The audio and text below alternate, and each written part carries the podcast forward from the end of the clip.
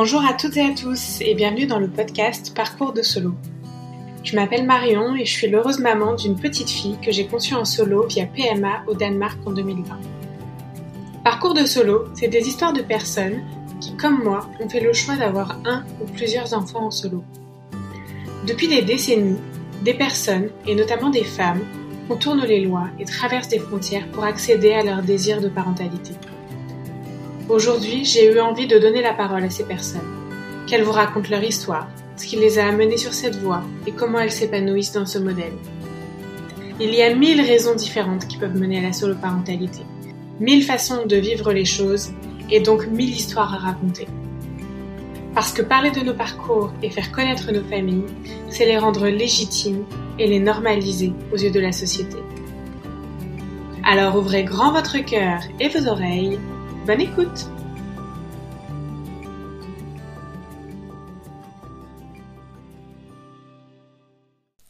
Bonjour à toutes et à tous. C'est avec une émotion non dissimulée que je vous retrouve pour ce double épisode qui signe la fin de la première saison du podcast. J'en profite pour vous remercier infiniment pour votre soutien qui m'est très précieux et qui me permet de continuer ce projet, même si on va pas se mentir, entre ma vie de maman solo et mon boulot à plein temps, c'est parfois un vrai challenge de trouver le temps et l'énergie pour produire de nouveaux épisodes. Aujourd'hui, je reçois à mon micro une personne que j'avais en tête d'interviewer depuis la création du podcast, et cette personne, c'est Jade. J'ai beaucoup de mal à trouver les mots pour vous présenter cet épisode, tellement les émotions ont été multiples et parfois intenses pendant l'enregistrement. Au-delà des nombreux obstacles qu'elle rencontre dans le cadre de son parcours de PMA et qu'elle raconte avec beaucoup d'humour, Jade va devoir faire face à l'un des événements les plus traumatiques qui soient, à savoir la perte de son bébé, Samuel, à presque huit mois de grossesse. Elle nous parlera donc de cet événement, de la période de deuil qui a suivi, de la recherche des causes de cet accident et de sa grossesse dite arc-en-ciel. Vous l'aurez compris, nous allons parler ici du deuil périnatal. Je vous invite donc vraiment à prendre soin de vous et à n'écouter que si vous êtes sûr d'être dans de bonnes dispositions pour le faire. Je vous laisse donc avec cet épisode en deux parties. Ceci est la première partie de son récit. Bonne écoute. Bonjour Jade, comment tu vas? Bonjour Marion, je vais pas trop mal. Et toi? Ben moi, ça va très bien. Je suis très contente d'être avec toi ce soir. Alors, je vais pas forcément en dire beaucoup plus sur ton histoire, à part que euh, je crois qu'on peut dire que tu as eu un vrai parcours de la combattante de, de, de des tout débuts jusqu'à maintenant. Et je sais que ton parcours, c'est des parcours qui sont très importants de partager, que ça peut faire du bien à beaucoup de personnes, notamment qui peuvent vivre des choses ou avoir vécu des choses similaires et se retrouver dans des témoignages donc euh, comme le tien. Je précise qu'au moment où on enregistre, tu es très très enceinte. Exactement. Que, que tu devrais accoucher de façon imminente J'espère pas pendant l'enregistrement. Et euh, bon, quand l'épisode sortira, peut-être que ton enfant euh, passera le bac, vu la vitesse à laquelle je vais en ce moment pour produire des épisodes, mais c'est pas grave. Voilà, je vais pas monopoliser la parole plus longtemps. Euh, le mieux, c'est que je te laisse euh, prendre la parole euh, et que tu commences notamment par nous dire bah, qui tu es, dans quelle famille tu as grandi et comment toi tu projetais ta vie de famille. Alors, je m'appelle Jade, j'ai 36 ans, bientôt 37 que je suis noire, euh, née en France, française d'origine euh, congolaise, du Congo-Brazzaville, que j'habite à Nantes, team LE44 euh, en force. Il y en a beaucoup chez les mamans solo. Exactement. Très contente d'appartenir voilà, à cette communauté au niveau local. Au niveau de ma famille, alors moi j'ai grandi dans une famille euh, à la fois tradie et à la fois atypique.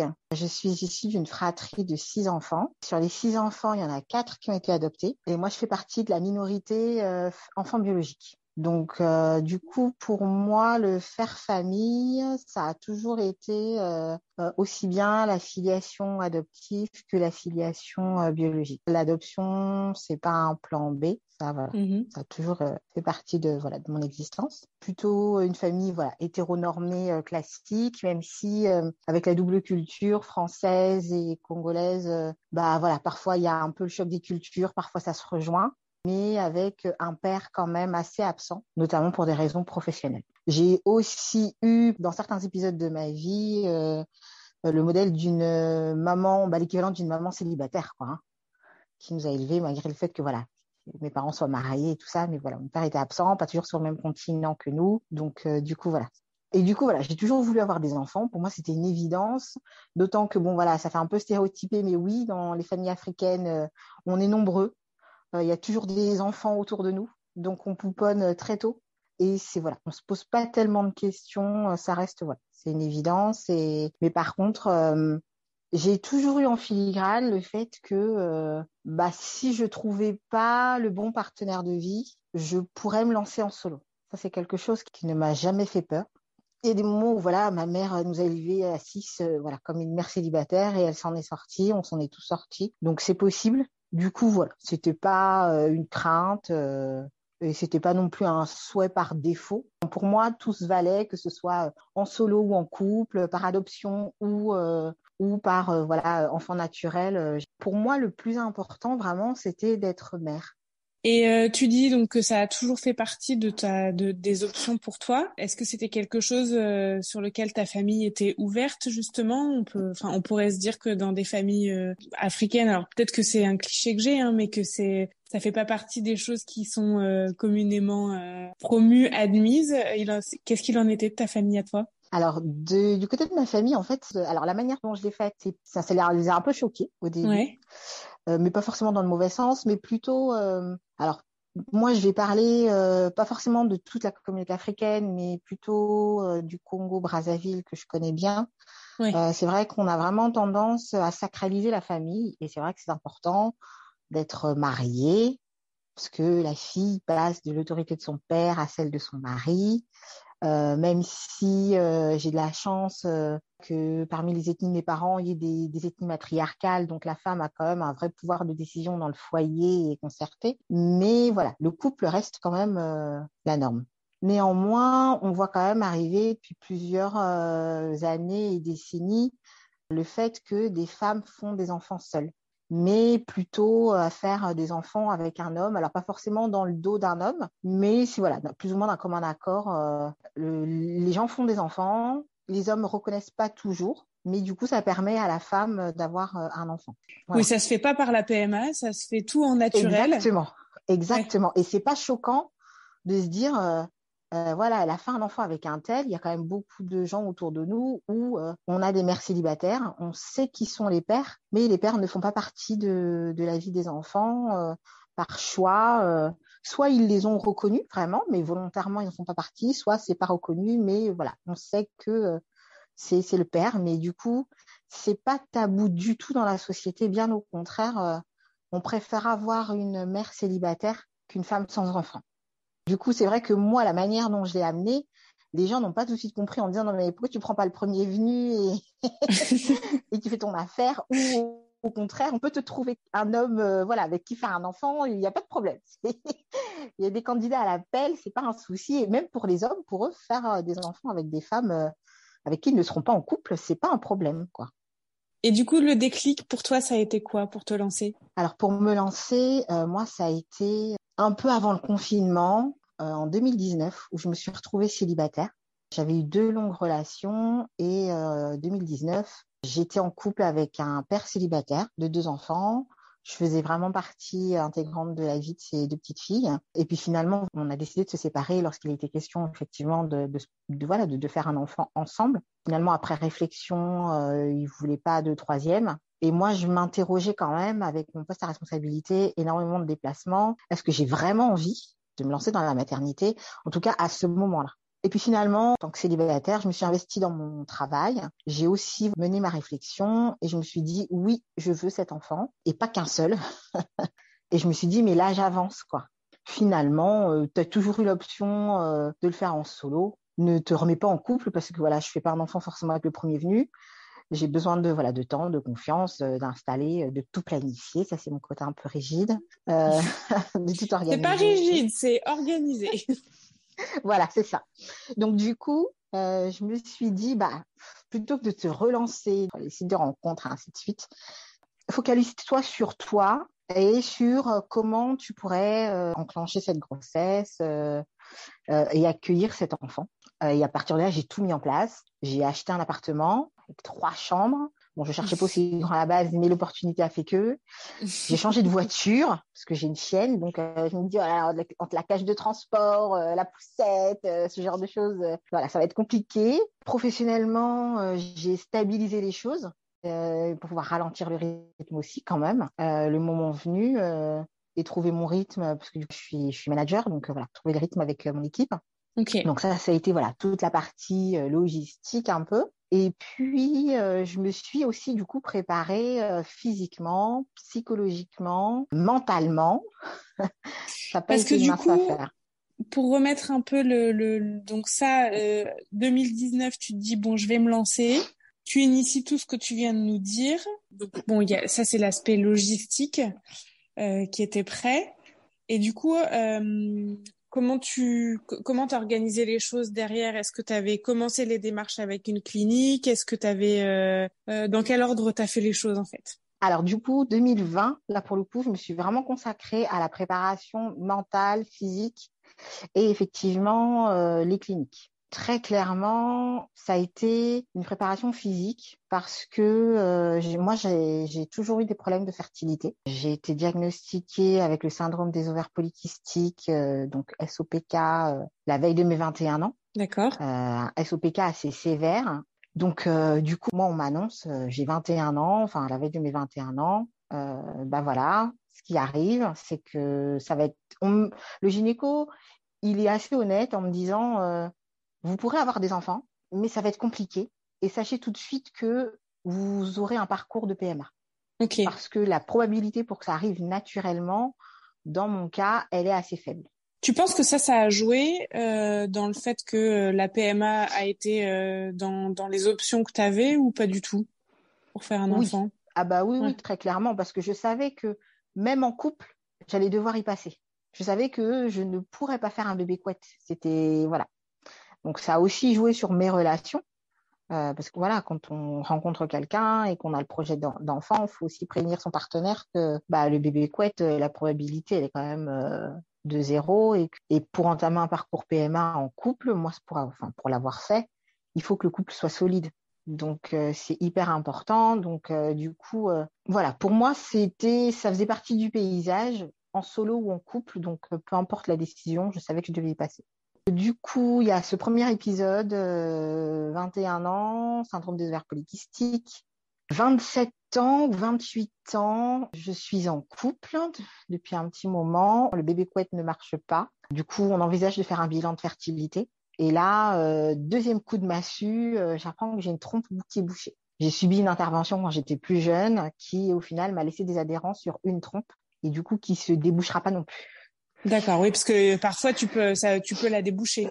C'est ça. Et là, on me dit clairement non. On me dit, bah, syndrome des ovaires polykystiques, euh, l'obésité, euh, il faut perdre au moins 10% de votre poids.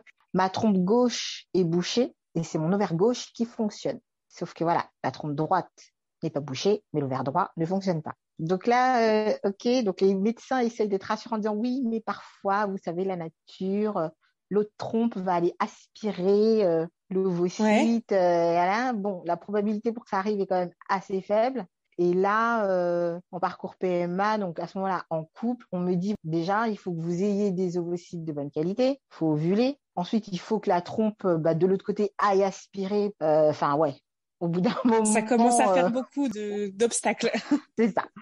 Et du coup, le, le, le, gynéco donc me dit bon, Éventuellement, on peut tester une ou deux inséminations, mais je vous cache pas que voilà, ce serait une perte de temps. Euh, vous concernant, euh, une fécondation in vitro, ce sera pas plus mal. Et en parallèle, euh, on apprend que mon conjoint de l'époque, bah lui, en fait, les spermatozoïdes sont assez feignants, n'ont pas la bonne forme, la totale, quoi. Hein, donc FIV, ICSI, quoi. Donc là, je plonge davantage dans le monde de la PMA, je m'enseigne. Et puis finalement, pour plein de raisons, notre couple s'arrête. Moi, voilà, je passe à autre chose, continue mon chemin. Je me sens pas prête à être mère. Donc, à ce moment-là, j'avais privilégié ma carrière euh, en me disant, bah, de toute façon, j'ai le temps, euh, foutu pour foutu. De toute façon, ce sera une fille. Donc, avance, en tout cas, fais avancer un pan de, ta vie. après, j'ai été en couple à nouveau et ainsi de suite. Mais et du coup, en 2020, toute la partie logistique est en place. Mais je sais que médicalement, physiquement, moralement, il va falloir que je me prépare aussi parce que avec tout, voilà, tous ces obstacles, il y en a un dernier que je n'ai pas cité, puisque du coup, euh, à ma rupture, euh, j'entame des examens euh, médicaux parce que je sentais qu'il y avait un truc qui n'allait pas. J'avais essayé de perdre du poids et c'était compliqué. Et donc là, je consulte un endocrinologue et après plusieurs examens, il m'annonce que j'ai une résistance à l'insuline. Donc là, je me dis, oh misère, encore un autre truc hormonal. C'est du diabète Alors, c'est l'équivalent d'un prédiabète. En fait, ce qui se passe, c'est que dans la résistance à l'insuline, qui est d'ailleurs souvent couplée avec un SOPK et de l'obésité, c'est que donc encore notre cerveau euh, voilà, dérègle au niveau des hormones et demande au pancréas de fabriquer plus d'insuline en fait au mauvais moment. Donc ce qui fait que notre taux de sucre normalement est bon, mais le taux d'insuline il crève le plafond et, euh, et voilà c'est compliqué parce que euh, pour faire simple, euh, quand on mange voilà sur quatre heures de temps, l'insuline va se déclencher à partir d'une heure et demie, deux heures pour voilà transformer euh, tous nos aliments en vitamines, en nutriments, euh, et ensuite avec la sensation de satiété nous donner faim euh, quatre heures plus tard. Et ce qui se passe, moi, c'est que les analyses révèlent que, bah, en fait, au bout d'une heure, euh, mon pancréas croit qu'il est déjà en retard, donc il carbure. Il en produit quasiment trois fois plus que la normale. Donc, euh, il détruit euh, bah, tous mes aliments. Quoi. Donc, euh, c'est une, une, des raisons qui fait que j'étais carencée de partout, que j'étais fatiguée. il stocke rapidement en graisse. Donc, il fait travailler le foie euh, beaucoup plus rapidement, les reins aussi. Donc, il euh, n'y a rien qui va, quoi. Ouais. Et du coup, tu as faim. Voilà, exactement. Et j'ai faim. Et donc, c'est un, un, cercle vicieux parce que il y a l'obésité avec le SOPK et en même temps, les traitements pour traiter le SOPK, c'est les pilules qui font aussi grossir. Et du coup, c'est sans fin. On a beau faire des efforts, ça marche pas. Moi, j'ai fait énormément de suivi, de régime. J'ai beau faire du sport, euh, oh, ça, ne marchait pas. Et là, on m'annonce, bah oui, euh, bah, tu es résistante à l'insuline, donc effectivement, tous les efforts que tu peux faire, euh, ça marchera pas. quoi. Et donc, euh, j'ai un endocrinologue qui m'explique voilà, bien les choses et qui me met sous traitement, qui me met sous metformine et qui me dit très clairement c'est un antidiabétique parce que euh, le propre de ce médicament, c'est de régler votre glycémie, donc un bon équilibre entre le taux de sucre et le taux d'insuline. Et les diabétiques ont un problème avec le taux de sucre, mais euh, vous, vous avez un problème avec votre taux d'insuline qui est beaucoup trop élevé. Et du coup, là, ça devient miraculeux parce que je commence à perdre du poids. En 2016, je perds 10 euh, kilos. Je revis, je retrouve une fonction ovulatoire. Donc, autant dire que je me suis dit au miracle, mais voilà, c'était pas assez. Voilà, je me sépare, euh, je déménage, je prends un poste à responsabilité. Donc, euh, je suis toujours un peu en surpoids, mais voilà, j'ai quand même l'espoir de me dire bon bah, ok, je n'ovule pas souvent, mais ça m'arrive. Donc, c'est plutôt bon signe. Donc, en 2020, je me dis bah pour mettre toutes les chances de mon côté, il faut vraiment que je perde du poids. Mais voilà, vraiment, je me dis il faut vraiment que je m'y attelle. Euh, il faut que je me prépare euh, aussi à être euh, maman solo. Donc, qu'est-ce que ça veut dire dans le quotidien? Comment ça se passe? Donc, je, je fais connaissance de l'association, du groupe Facebook. Donc, voilà, j'échange je, beaucoup, je lis des témoignages. Et je commence aussi à me renseigner sur les cliniques. Donc, vraiment, tout 2020, je me consacre à ça. Je finis par perdre 15 kilos supplémentaires. En tout, je suis à moins 25 sur la balance. Euh, je trouve un gynéco euh, PMA friendly euh, et maman solo friendly qui accepte de me suivre à l'étranger parce qu'à l'époque c'est pas légal. Et donc je vais le voir et puis je lui dis bon ben voilà ce que j'envisage de faire, mais pas tout de suite. Avant, j'ai prévu de perdre du poids. Je sais ce que je veux. Ce sera une FIV et voilà, ce sera à l'étranger. Et en cheminant, et notamment grâce euh, à l'association et, et aux témoignages, euh, je finis par choisir le Danemark. Donc, euh, ce gynéco me dit, bon, bah, ok, d'accord, j'accepte de vous suivre. Je repars dans, dans, dans ma préparation mentale et physique. et du coup, on est toujours entre deux confinements. J'essaie d'organiser les choses aussi professionnellement. Ça tombe au bon moment. Du coup, je finis par contacter deux cliniques au Danemark. La première parle pas français.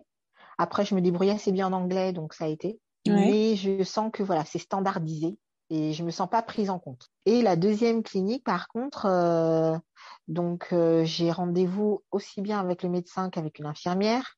Les deux parlent français. Avec la médecin, on discute vraiment de mon cas parce qu'elle prend vraiment en compte le fait que j'ai un SOPK.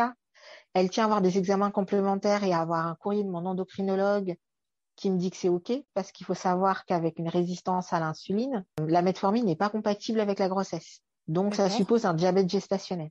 Et en fonction de la résistance à l'insuline qu'on peut avoir avant, dans de très rares cas, le diabète gestationnel s'installe et même après l'accouchement, les femmes peuvent devenir diabétiques de type 2.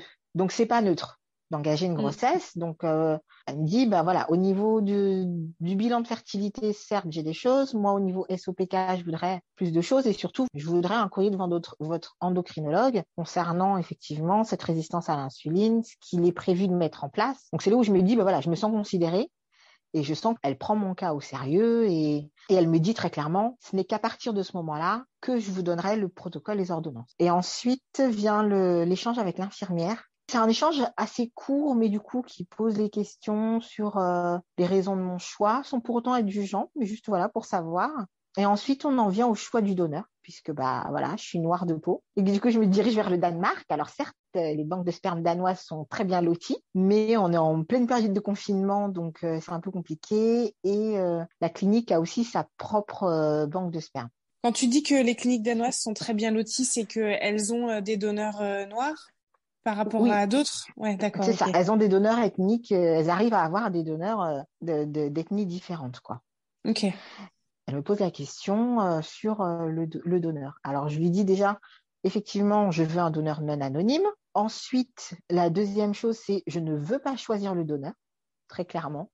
Moi, j'ai clairement pas besoin de le personnifier. Le côté un peu catalogue me dérange un peu, mais c'est surtout que voilà, enfin pour moi ça n'a aucune importance. Qu'il soit diplômé, euh, qu'il soit euh, musicien, euh, artiste dans l'âme, euh, ou qu'il soit beau gosse. Enfin j'ai envie de dire, bon tant qu'il est c'est sûr pas laid, ok, mais bon, voilà, je m'en fichais un peu.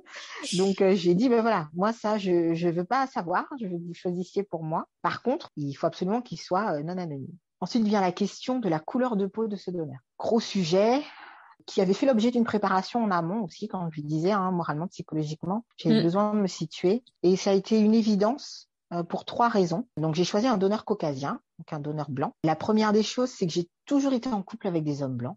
Donc c'est vrai que je me suis dit, bah, si je dois me remettre en couple, parce que euh, c'est pas parce que je fais un enfant solo que j'ai prévu d'être célibataire jusqu'à la fin de ma vie. J'aimerais bien, voilà, retrouver quelqu'un, euh, voilà, famille recomposée. Donc je me dis, disons que ce sera beaucoup plus cohérent avec un enfant métis. La deuxième raison, euh, on va pas se mentir, c'était une question de racisme. Euh, Aujourd'hui, il est présent en France. Je me suis dit, voilà, un enfant métis subira moins de racisme qu'un enfant noir. Certes, il en subira, mais beaucoup moins. Et la troisième raison, euh, ça a été une question de disponibilité des paillettes, puisqu'à ce moment-là, euh, bah, quasiment toute l'Europe était confinée. Donc, euh, elle m'a dit même pour des donneurs ethniques, c'est compliqué en fait. Après recherche, il y en avait quasiment pas et le prix était beaucoup trop élevé. Donc, j'ai dit bah, déjà rien que pour les deux premières raisons. Je... Est-ce que tu veux dire que le prix du sperme de, de donneurs racisés est plus élevé que du sperme de caucasiens moi, au moment où j'ai fait mes, ma PMA, c'était le cas. Alors, est-ce que c'est le confinement qui a fait ça? Je ne mm. saurais pas le dire, mais euh, c'était le cas. Donc, très clairement, ils m'ont dit, bon, ben voilà les prix. Ce sera déjà pas notre propre banque de sperme parce qu'on n'a pas.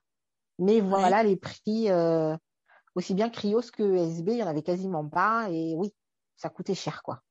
D'accord. Et certaines paillettes étaient déjà réservées euh, donc, je me suis dit, bon voilà, c'est le dernier argument qui me convainc que donneur caucasien, ça me convient. le fait d'avoir un enfant métis qui n'est pas la même couleur de peau que moi ne me dérangeait pas. Dans ma famille, il y a du métissage. Donc, pour moi, il n'y avait aucun obstacle. Et mm. finalement, ça n'a pas été un, grand sujet. Donc, l'entretien s'est passé autour de ça. Et puis aussi de, de, me connaître un peu. Elle voulait me trouver un donneur bah, qui avait plus ou moins un parcours similaire au niveau du niveau d'études, ce genre de choses. Et puis, elle voulait quand même que je donne quelques critères physiques. Le seul critère qui me tenait à cœur, c'était la taille.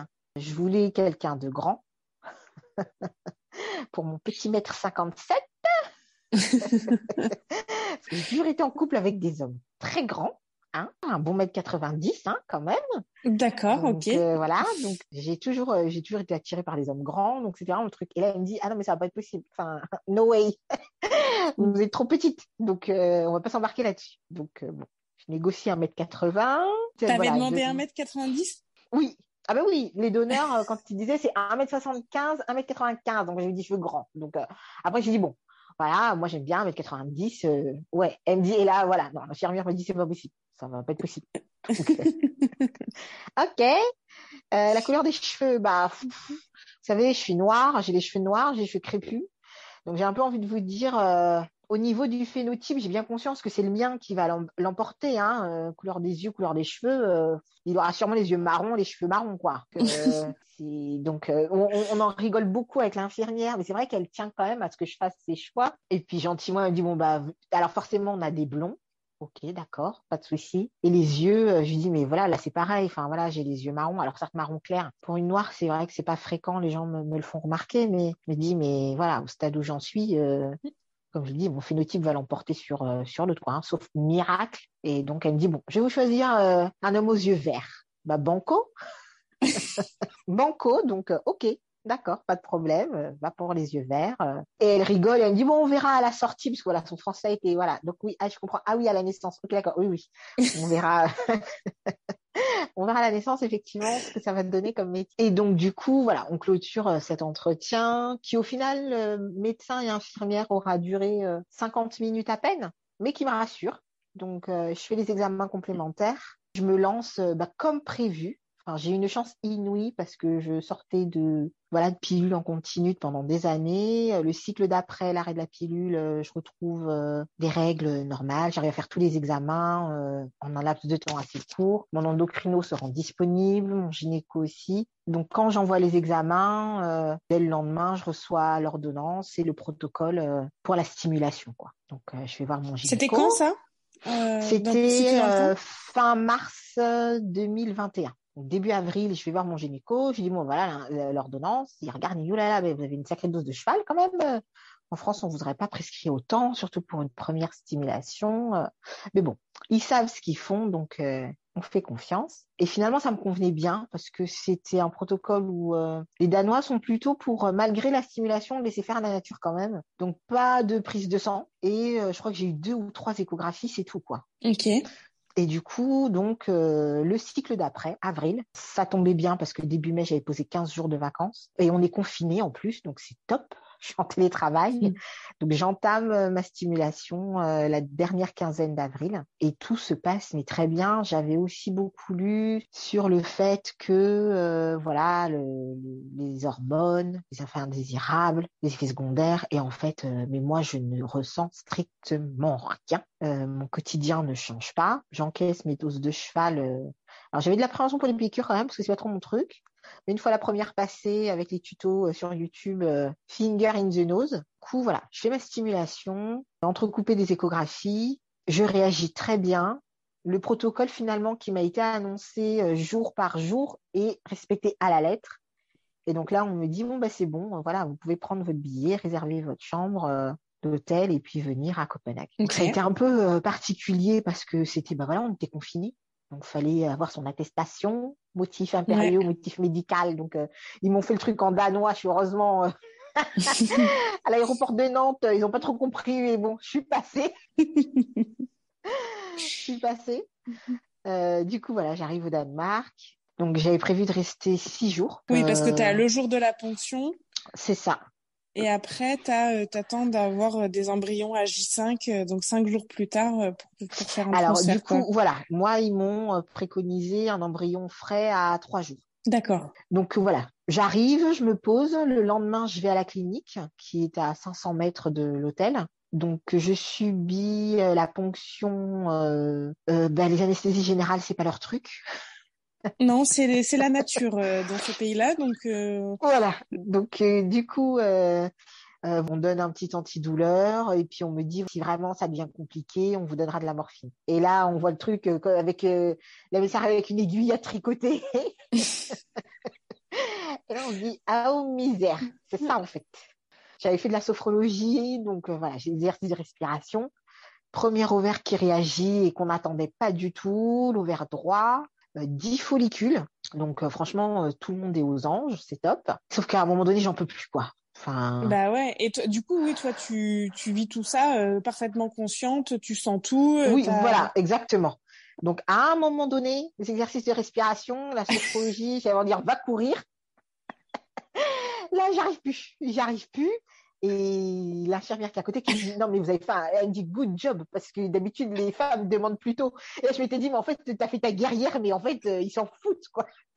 T'as souffert pour rien. Donc euh, du coup je lui demande de la morphine pas de souci, elle me laisse respirer et puis c'est assez rapide, ça est fait assez rapide. Donc là on me dit on passe à gauche et puis alors l'ovaire gauche euh, qui joue à cache-cache, donc elle est obligée de m'appuyer dessus et puis voilà, non mais j'en peux plus quoi, elle me redonne une autre dose et donc on repart euh, à la recherche de l'ovaire perdu, hein, et euh, on ponctionne six follicules. Donc là je me dis oh 16, c'est top. Et donc, une fois les 16 follicules ponctionnés, on me laisse m'allonger deux heures tranquillement et il faut absolument uriner à ce moment-là avant de pouvoir partir et de rentrer. Et c'est à ce moment-là que là, par contre, les douleurs s'installent. Hein. Alors, certes, on m'a donné des antidouleurs, mais euh, autant avant euh, la stimulation, j'avais rien senti. Sauf que là, voilà, les ovaires ont quand même été mis à rude épreuve. Donc, je rentre à l'hôtel et je suis KO, quoi. Et puis là, bah, comme pour toutes celles qui sont passées par là, hein, le tic-tac commence, quoi, de se dire, bah, OK, il y a 16 follicules, mais il y a combien d'ovocytes, combien vont être fécondés, il y en aura combien à J1 et ainsi de suite. Euh. donc, euh, le lendemain, on m'annonce euh, que sur les 16 follicules, il y a 10 ovocytes. Je me dis, mais c'est top, c'est top. En plus, voilà, avec le syndrome des ovaires polykystiques, ils sont pas de bonne qualité, donc, OK. le, lendemain, le surlendemain, on m'annonce que sur les 10, il y en a 7 qui ont été fécondés. Donc là, youhou, ça bronche champagne. Mm-hmm. Et puis ensuite, on me dit, bon, voilà, J3, euh, il vous en reste 7 et on vous propose un transfert. Ok, d'accord. Donc, euh, bah, je retourne à la clinique. Après toute la logistique, en plus, il fallait faire des tests PCR à l'époque. Enfin, mm. c'était compliqué, mais euh, voilà, donc je retourne à la clinique, je fais le transfert en frais, on me dit que c'est un excellent euh, embryon. Disons que je fonde pas d'espoir parce que paradoxalement, j'avais beau avoir mis toutes les chances de mon côté, je suis partie en tête que le premier essai serait pas le bon. Et puis comme on m'avait toujours dit, euh, voilà, tu seras en parcours PMA, tu vas galérer, euh, et ainsi de suite. Je m'étais toujours dit, voilà, le premier sera pas le bon. Donc j'y vais, une super embryon, ok, d'accord. Bon, bah, on transfère, je rentre le lendemain, et euh, le seul truc sur lequel je suis obnubilée, c'est combien vont aller à J5 et vont être congelés. Et quelques jours plus tard, j'ai des nouvelles de la clinique, et là, c'est la grosse douche froide. Et elle me dit, bah, en fait, euh, il reste deux embryons à J5. Donc, je suis passée de 7 à 2. 7 à J3, deux qui restent à J5. Je fais, OK, bah finalement c'est pas plus mal que j'ai fait le transfert en frais et euh, ouais sacrée douche froide parce qu'au final euh, oui ils ont dégénéré donc euh, bon après c'est cohérent avec syndrome des ovaires polykystiques le fait qu'ils soient pas de bonne qualité mais c'est quand même décevant à partir de 16 follicules pour arriver voilà 2J5 c'est pas évident quoi et finalement je reste un peu sur cet échec que je considère vraiment comme un échec. Et je reviens, j'ai encore une semaine de vacances. Et là, en toute honnêteté, mais j'occulte le fait que j'ai eu un transfert frais, quoi. Je vis ma vie. Et quand j'entendais, ouais, les 14 jours les plus durs, les machins, les tests précoces, alors ça, moi, c'est déjà hors de question. J'ai besoin d'être euh, rassurée, d'avoir du sûr, donc c'était forcément la prise de sang. Et donc, euh, la clinique m'avait dit, voilà, vous faites une prise de sang à telle date. Je crois que je devais être même à DPO 17, un truc comme ça, parce qu'ils voulaient encore un peu plus de temps. Et en fait, euh, j'oublie complètement de la faire. Et finalement, ma sœur et ma mère qui attendaient euh, l'information me, me, contactent en me disant mais alors? Et là, en fait, le matin pour aller au boulot, bah, je fais ma prise de sang. Et bon, je reçois un mail de, du labo hein, qui me dit que les résultats sont disponibles, mais je me jette pas dessus. Et le soir, en rentrant, euh, bah, je regarde et là, ah ben oui, c'est positif. C'est bien positif. Ah oui. et là, j'ai comme un bug parce que j'étais persuadée que ça ne marcherait pas du premier coup. Et je me dis non mais c'est pas vrai en fait. Dans ma tête j'avais déjà prévu que ce serait pas ce mois-ci que je tomberai enceinte, mais que je referai une tentative de tech à tel moment, tel mois de l'année, donc je serai enceinte. Mon congé maternité tombera à telle date, et mais en fait pas du tout.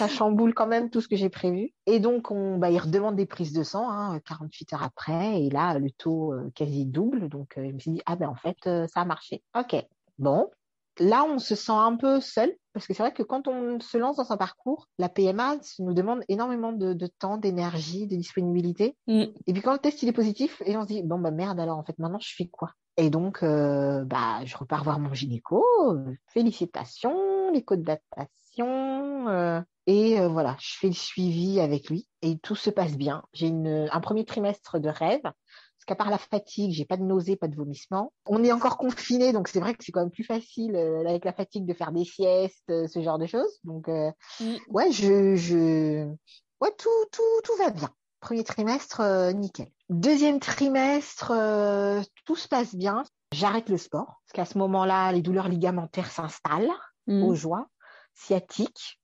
Je fais le test du diabète qui se révèle pas mauvais, franchement, par rapport à ce qu'on avait comme prévision avec mon endocrino. Finalement, c'est que la deuxième heure qui bug. Donc elle me dit on voilà, on va commencer par un régime et on va voir ce que ça donne. Et comme voilà, j'étais toujours dans cette mouvance, j'avais perdu du poids euh, avant, donc euh, le régime fonctionne très bien pour moi. Euh, j'ai pas de soucis. Donc finalement, je poursuis ma grossesse. bah tout va bien en fait. Il y a, rien qui voilà qui fait que ça ne va pas.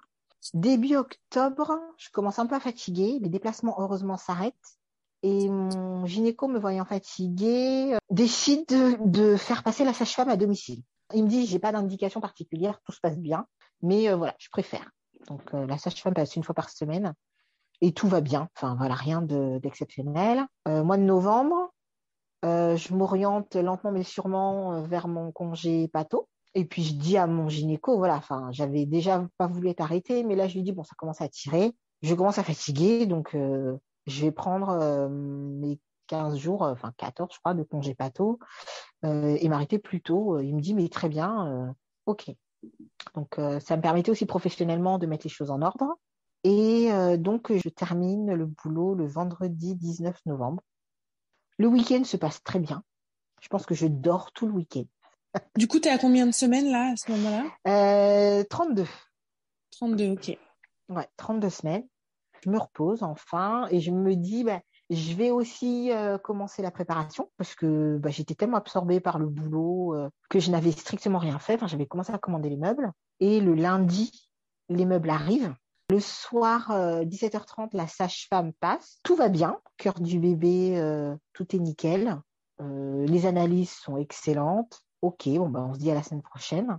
Et le mardi 23, donc je me lève, euh, tout va bien, j'avais des courses à faire, euh, euh, j'ai même le temps d'aller en institut de beauté, me faire un petit soin. Enfin voilà, tout va très bien jusqu'en début d'après-midi où je commence à pas me sentir très bien, mais des douleurs abdominales. J'appelle la maternité qui me demande si j'ai des contractions. Je dis non, pas de contractions.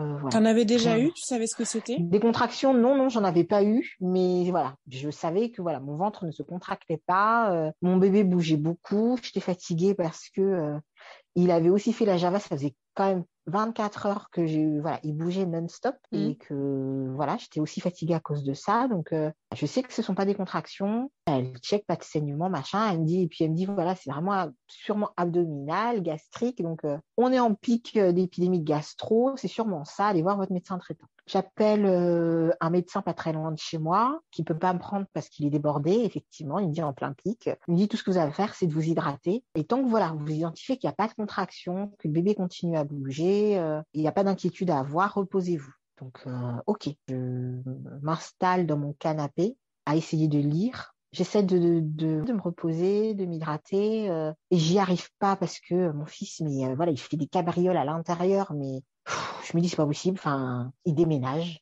Hein, il est en train de monter les meubles qui viennent d'arriver.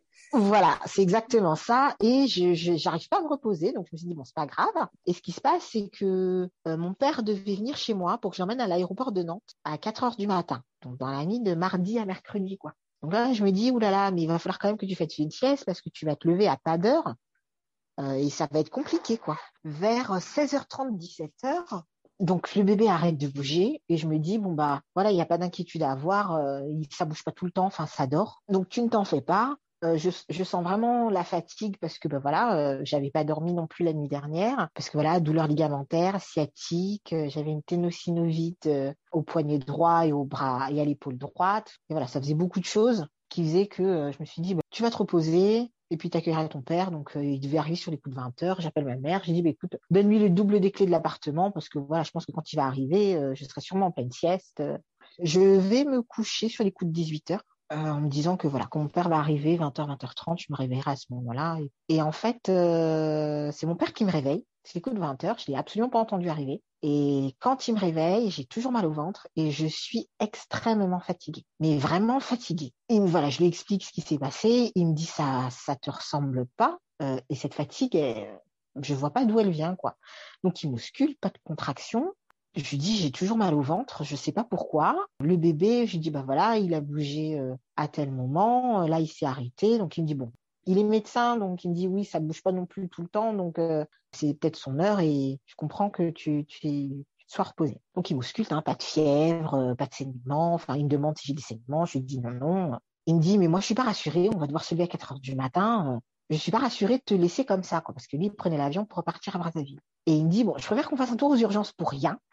Et, parce que du coup, j'ai pas du tout envie d'y aller. Je me dis, non, mais ils vont me renvoyer, on va faire un monito. Euh. Enfin, la sage-femme est passée la veille. Euh, il y a, voilà, à part euh, peut-être la gastro qui traîne et encore. Enfin, j'avais jamais eu, j'ai jamais eu la gastro ni la grippe de ma vie. Donc, c'est vrai que je sais pas trop à quoi m'attendre à part ce qu'on en dit. Et lui, il me dit, non. Enfin, pour moi, c'est pas ça. Il y a autre chose.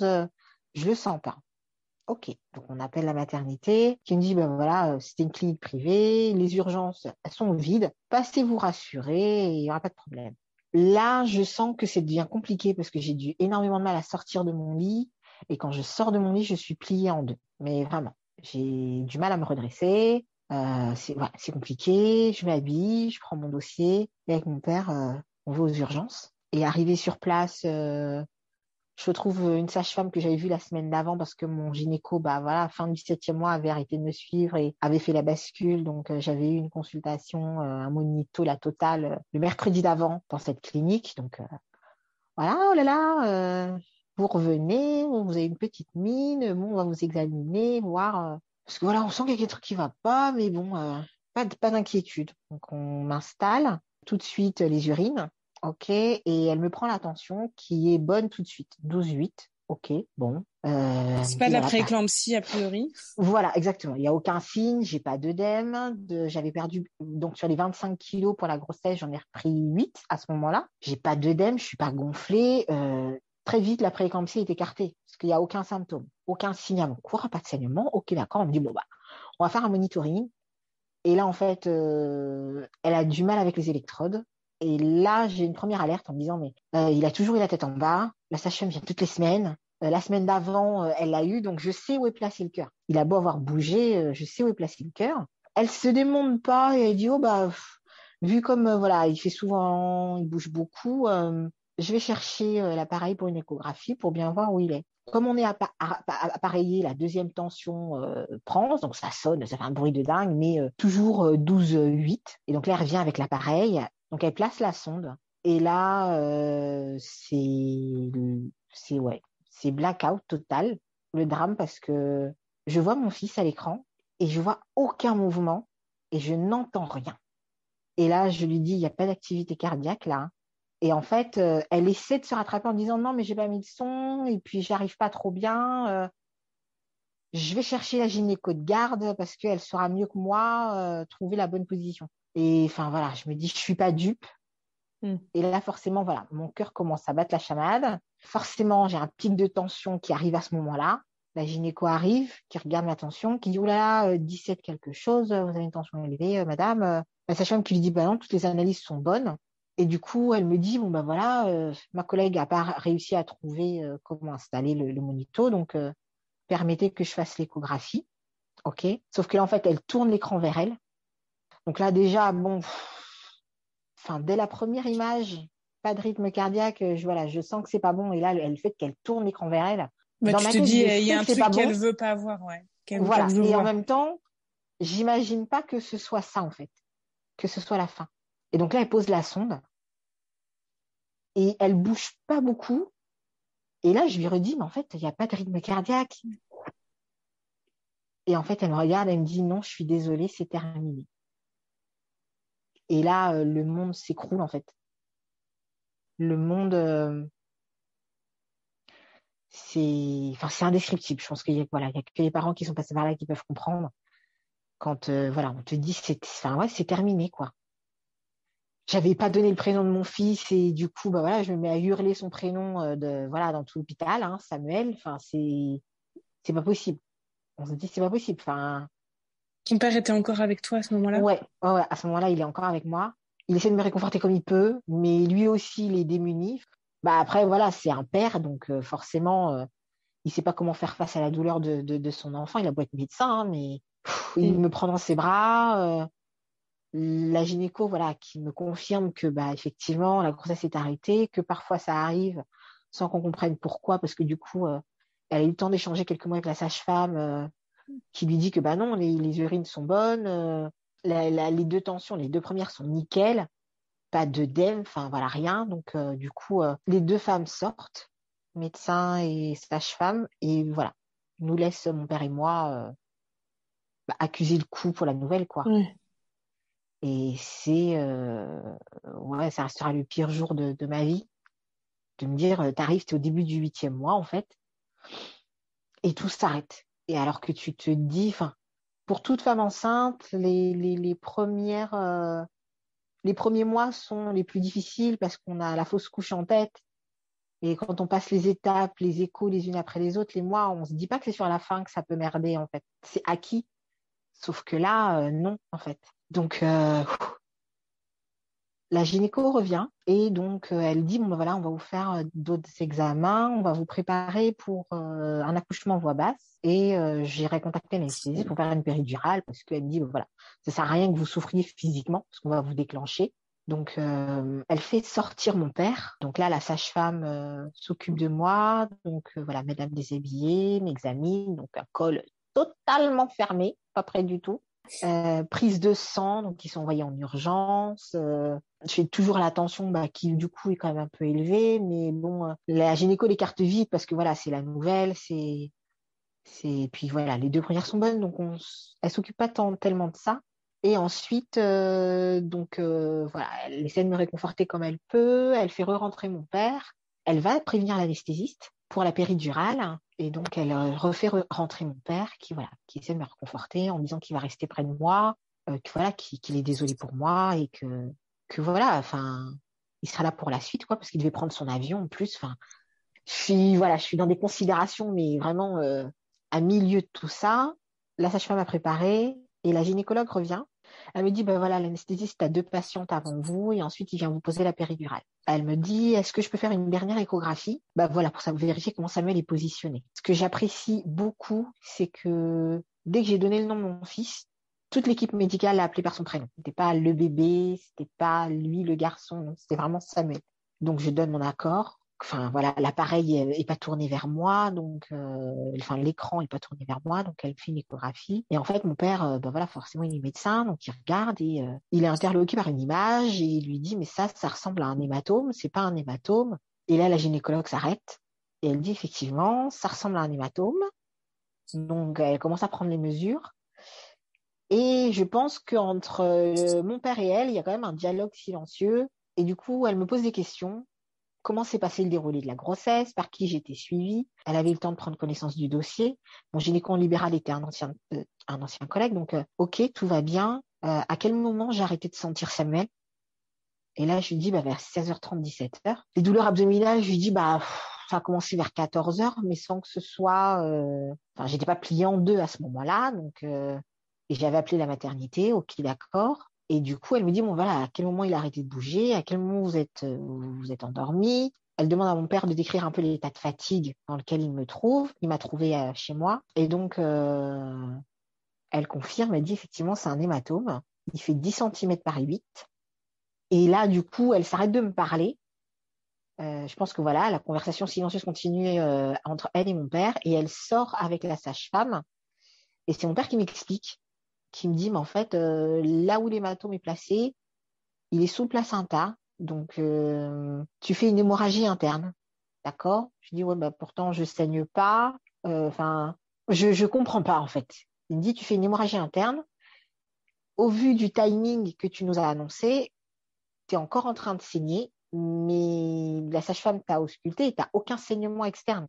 Mais elle dit, ils vont sûrement prendre la décision de t'opérer et ça n'a pas manqué. Hein je pense que dix secondes après, euh, je vois voilà tout le monde débarquer code rouge et là on m'embarque et ben là c'est de la chance parce que voilà mon père est médecin et que bah, il me suit quasiment jusqu'au bloc. Hein, il discute avec euh, la gynéco en disant effectivement euh, elle fait une hémorragie interne massive. On ne sait pas d'où ça vient. Ma tension entre temps était redescendue. Les analyses de sang étaient revenues, tout était bon et aucun signe extérieur si ce n'est que j'avais mal au ventre. Donc on comprenait pas.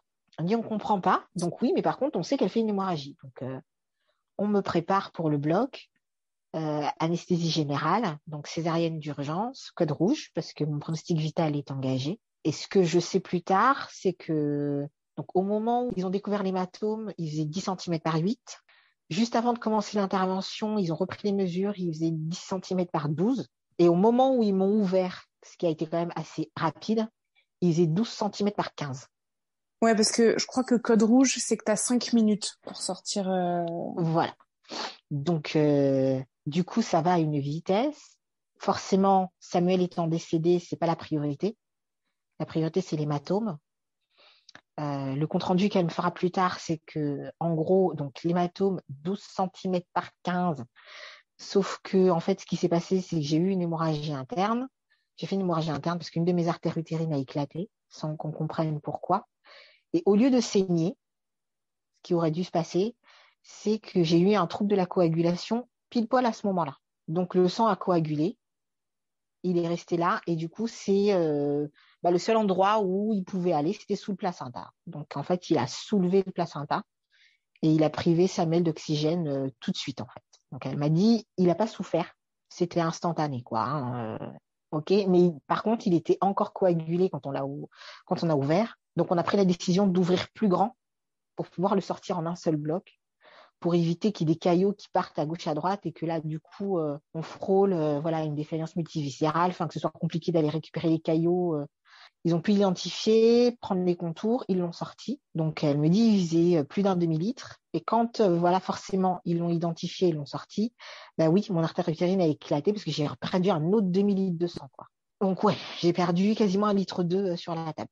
C'est ce qui expliquait que tu étais très fatiguée aussi, cette hémorragie. C'est ça, exactement. C'est l'hémorragie qui, voilà, qui fait que le seul symptôme que j'avais, c'était, euh, c'était la fatigue et plus tard le mal de ventre parce que bah, l'hématome commençait à prendre de la place. Mais mais du coup, euh, en gros, si mon père avait pas été là, euh, ce qu'elle m'a dit, c'est qu'en fait, euh, je serais partie dans mon sommeil, quoi. Si mon père m'avait pas réveillée en arrivant pour savoir comment j'allais, ou qu'il n'avait pas insisté pour qu'on aille aux urgences, je me serais endormie. Sauf que quand il serait venu me chercher à 4 heures du matin pour aller à l'aéroport, voilà, j'aurais fait une hémorragie massive et on n'aurait pas pu me réveiller, quoi. Du coup, on m'opère. Donc, il s'occupe de l'hématome en premier, de mon artère, et ensuite il sort Samuel. Et je vais, je file en salle de réveil où je retrouve mon père qui me rassure en me disant que l'intervention s'est bien passée, qu'il a eu le temps de discuter avec les médecins. Il m'explique euh, voilà ce qui s'est passé. Euh, il m'explique aussi qu'il a vu Samuel, qu'il l'a pris dans ses bras. C'était important pour moi que Samuel soit pas seul et que j'ai un beau bébé et euh, que je peux le voir parce que ça vraiment c'était dur. Et la gynéco entre pile poil à ce moment-là pour me faire le compte rendu. Euh, en me disant voilà, enfin, me redit la même chose que mon père. Que, bah, voilà, pour Samuel, il y avait, en fait, il y avait rien à faire, quoi. On n'a rien vu, il y avait aucun signe avant-coureur, il n'y a pas eu de symptômes. Très rapidement, voilà, elle me déculpabilise en me disant euh, non, mais voilà, enfin, le mal de ventre, euh, c'est anecdotique. Vous auriez dû saigner, il n'y aurait pas dû y avoir de trouble de la coagulation. On aurait dû avoir un problème euh, au niveau de votre tension artérielle. On comprend même pas que vous ayez, soyez arrivé aux urgences avec une tension normale alors que vous aviez une hémorragie massive une hémorragie interne qui était massive. Enfin, il n'y a rien qui déconne, quoi. Elle me dit, euh, vous seriez arrivé, euh, je ne sais pas, sur les coups de 17 heures. Euh, elle me vu le déroulé, bah, le cœur de Samuel battait encore et on suppose que vous n'aviez pas encore. L'hémorragie n'était pas suffisamment massive pour que ça donne des signaux d'alerte. Donc, on vous aurait renvoyé chez vous de toute façon, après un monito. Elle, elle, voilà, elle me déculpabilise, elle m'explique bien les choses, mon père aussi. Elle me dit que l'intervention s'est bien passée, qu'ils ont sauvé mon artère utérine et que ça m'empêchera pas d'avoir d'autres enfants. Je t'avoue qu'à ce moment-là, c'est un peu le cadet de mes soucis et que et du coup, elle finit par me demander si j'ai envie de voir mon fils. Et mon père, euh, bah, comme il m'a rassuré avant, euh, je lui dis oui. Et là, euh, le temps s'arrête et donc elle envoie quelqu'un récupérer Samuel pour me le présenter dans une magnifique couverture. Et je rencontre mon bébé pour la première fois. Et c'est euh, ce moment-là, c'est euh, à la fois le plus beau de ma vie parce qu'on pose les yeux sur la prunelle de ses yeux, et c'est aussi le plus douloureux parce qu'on sait que euh, bah, on n'aura pas d'autre moment en fait. Et voilà, je vous remercie d'avoir écouté cet épisode. J'espère qu'il vous a plu. Si c'est le cas, n'hésitez pas à aller le soutenir en allant liker, commenter, partager sur les réseaux sociaux et surtout, surtout, allez mettre un maximum d'étoiles sur les différentes plateformes d'écoute où c'est possible, notamment sur Apple Podcast et Spotify. Si vous avez des remarques, des suggestions de témoignages ou que vous-même souhaitez venir raconter votre histoire autour de la soloparentalité, vous pouvez me contacter via le compte Instagram du podcast. Merci encore et à très vite